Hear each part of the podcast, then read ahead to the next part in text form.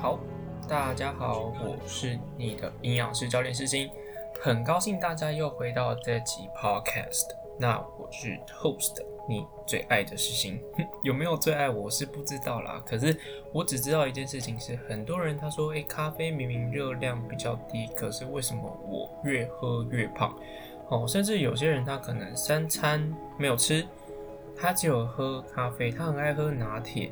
那在这个状况之下呢，他会说：为什么我的体脂肪一直没有办法下降，一直在处于这个明明吃的少，可是却体重一样在高峰，甚至没有往下掉。他说：哎，营养师，你不是说要热量赤字吗？有啊，我喝咖啡热量赤字吧，我都没吃什么正餐，我也没吃淀粉哎。这个问题应该是有些朋友，或者是这个一定要喝咖啡上班族的朋友们，一定会遇到的问题。那今天呢，就会跟你分享为什么你喝咖啡明明喝的不多，明明喝的不多，主餐也没吃，可是却会胖，好不好？好。那在一开始还是要跟大家讲咖啡因的部分呢，大家呃这个在政府的规范或者是在建议量的话，希望一天在三百毫克以下，三百毫克以下。那下次的话再跟大家讨论关于这个咖啡到底要喝多少量才不会超过，好不好？好，那今天主要主题呢就是讲说为什么喝咖啡，咖啡明明感觉热量这么低，可是却会胖。OK，好。哎，嗯，刚刚其实有提到一个问题是，咖啡明明热量这么低，为什么会胖？还是要取决于你喝了什么的咖啡，好吗？那一般来讲，还是要组成，例如说看一下它们的主成分。那一般的拿铁哦，或者是一般的美式，嗯，有什么差异呢？可以思考一下。当然，除了这个颜色的差异之外，废话，大家都看出来颜色有差。除此之外，它里面的成分会有差，对不对？因为美式它其实是用那个 espresso 再加上水分去做一个混合。那拿铁你知道什么加什么吗？为什么它会比较偏白色？当然很简单，就是因为加了牛奶。呃，像之前其实这个嗯植物奶或燕麦奶很夯的时候，其实那个嗯欧迪欧迪它有分两种，一个叫做咖啡拉花的形式，另外一种就是常见的形式，它们颜色不太一样。那可以发现哦，这个拉花的这个版哦，这一版就就是咖啡拉花版的，它的油脂含量比较高的。为什么？因为它可以营造出这种这个比较细腻啊、比较滑顺的口感。那当然，这个细腻滑顺的口感，它的代价什么？就是脂肪一提高。你知道提脂肪一提高代表什么意思吗？意思就是代表其实你的热量就会比较高。好，大家可以去思考一下，像是早期啊，这个牛奶大家说要浓醇香嘛。呃，如果大家有喝过这个脱脂或者是低脂牛奶，你会发现它的口感跟它这个这个味蕾上的一个感觉是完全不一样的，对不对？所以很多人他都会指定要用全脂牛奶来当做咖啡的来源，甚至有些这个咖啡专用的牛奶，它的脂肪含量的确也会比较高。在这边跟大家说一下，在这边跟大家说一下。如果说是一般的大杯的冰美式呢，它的热量大概是二十大卡左右，二十大卡左右。可是如果你今天喝的是大杯的冰拿铁，它的热量大概是两百四十左右。好，这有什么差异呢？跟大家讲，一个是两位数，一个是三位数啊。营养师教练又在讲。又在讲插话了，好不好？这是真的啦，一个是二十，一个是两百四。那在各位哈，你的那个数学这么好的状况之下，你应该就知道，明明都是一杯，可是颜色不一样，加的东西不一样，热量却差十二倍。我没有在跟你开玩笑，我没有在跟你开玩笑，这是真的。因为之前我做这个，嗯。路易莎或者是这个全家的这个咖啡热量去做总评估，去做总评估。如果说你有听到这一集的话，你也可以私信我，可以把这样的资料提供给你。嗯，那嗯还是很重要跟大家讲，如果说你真的要减脂或者是减重，很重要是热量赤字，对不对？很重要是热量赤字。可是好。大大家都会觉得，哎，我咖啡明明就没有喝很多，也没有喝很快，甚至它明明就只是一个含水、含咖啡因的一个饮料，它凭什么热量这么高？我应该喝完这些之后一定会瘦。可是要记得一件事情，如果你今天喝的是美式，当然没有问题。可是如果你今天喝的是拿铁怎么办？对不对？你喝完拿铁一杯，你的两百四十大卡就直接咕噜咕噜下去，你还在以为说你热量比较低的时候，那你应该是要选择是拿铁。你应该要选的是拿铁去取代，拿铁去取掉，换成美式。刚才讲到，你只是把这个拿铁的牛奶拿掉之后呢，变成美式。它的热量直接除上十二，给它是除上十二。当别人你热量是加还在减，各不各不是你各位，你各位是使用乘跟除，直接倍数成长或倍数降低的时候，对于你的热量控制会不会有更有效果？一定会嘛，一定会，这是绝对 definitely 好不好？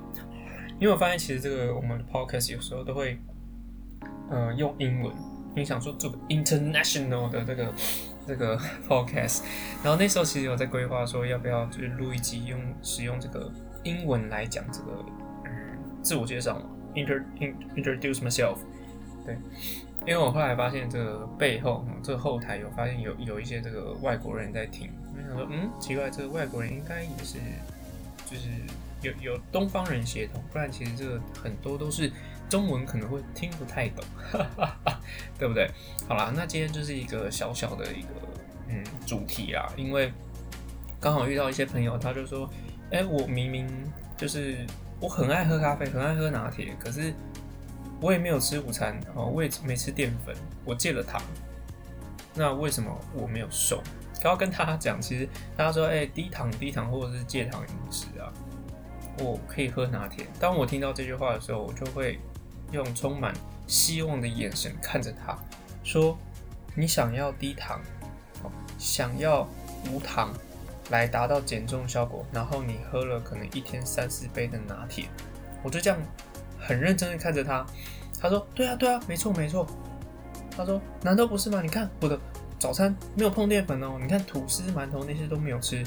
午餐好，我连那个饭哦，便当的饭也没吃，晚餐也没吃饭。”我一天就是喝三到四杯拿铁，哦，有时候可能真的是五杯拿铁，真的是很爱喝拿铁，因为我想要喝咖啡，让我这个有提神的效果。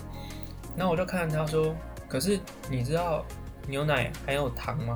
他说啊，怎么可能？它没有加糖啦，加糖的话味道一定会比较甜。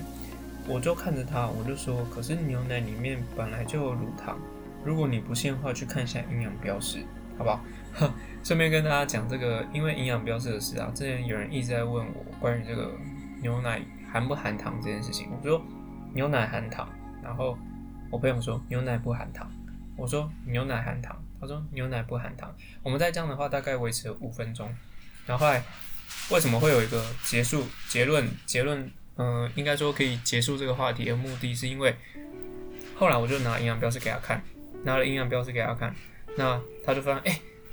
有糖，可是此糖非彼糖，为什么？是因为牛奶里面含的是乳糖，不是我们这个呃本身想法当中就是额外添加糖的部分，好吧？所以这个在观念上有时候还是会达成一个呃共通的语言啦，共通语言。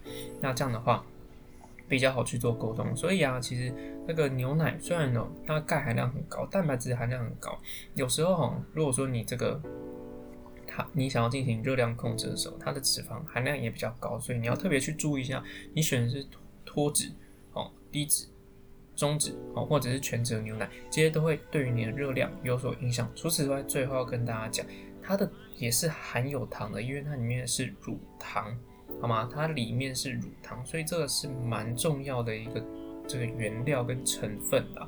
那很多人就是说，哈，总结一下，就是很多人说我明明就没有吃正餐。我只喝拿铁，那为什么我的体重一直没有办法往下降？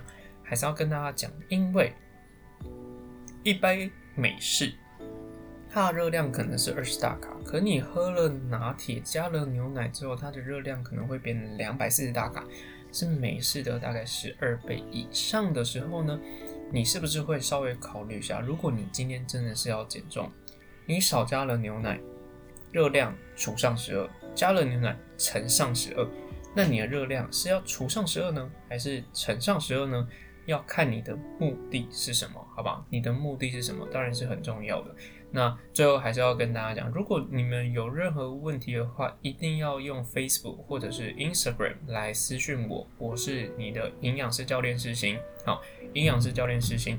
那因为最近其实有使用 Sound 的这个留言方式，后来发现好像有点怪怪的，因为后面的留言我就看不太到，所以大家一定可以在这个评论区。